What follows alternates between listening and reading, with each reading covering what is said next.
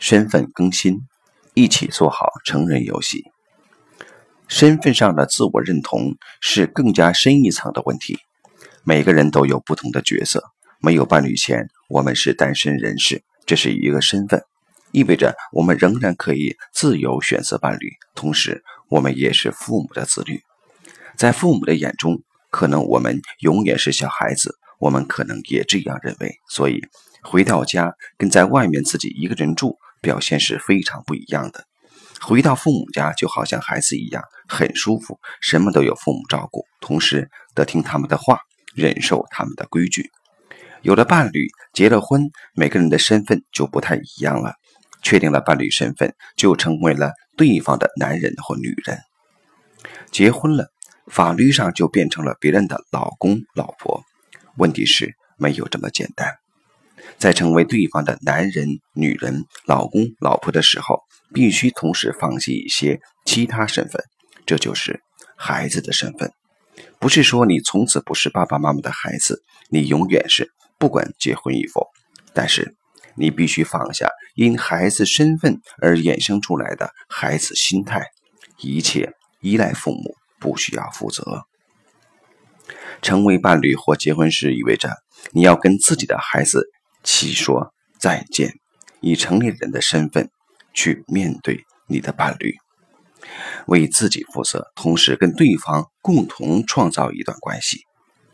如果在成为伴侣或夫妻时，这个身份转变没有实现，那么后来就会出现一系列的问题。有那么一部分人不大愿意放弃自己孩子的身份认同，保持孩子的心态，把孩子的想法、需求、脾气投射到伴侣身上。孩子期的状态是不知道怎样表达自己的需求的，会把伴侣当作父母，期望不用自己说什么，对方也明白理解自己要什么。这很像婴儿刚出生，妈妈本能地知道孩子需要什么似的。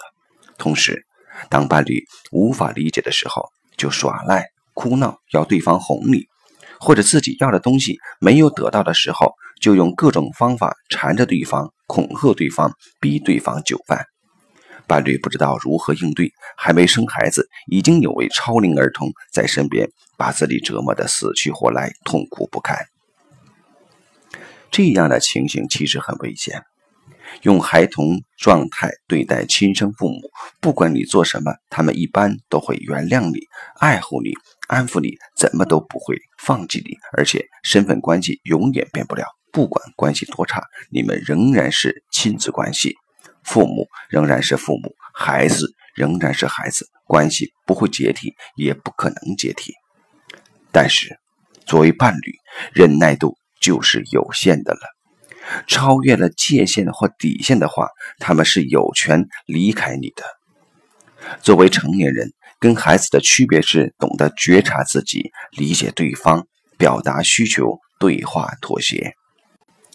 自我身份上的更新是两性关系中最微妙也是最常见的问题。两性关系是成年人的游戏，带着孩子的身份是无法获得美满幸福的。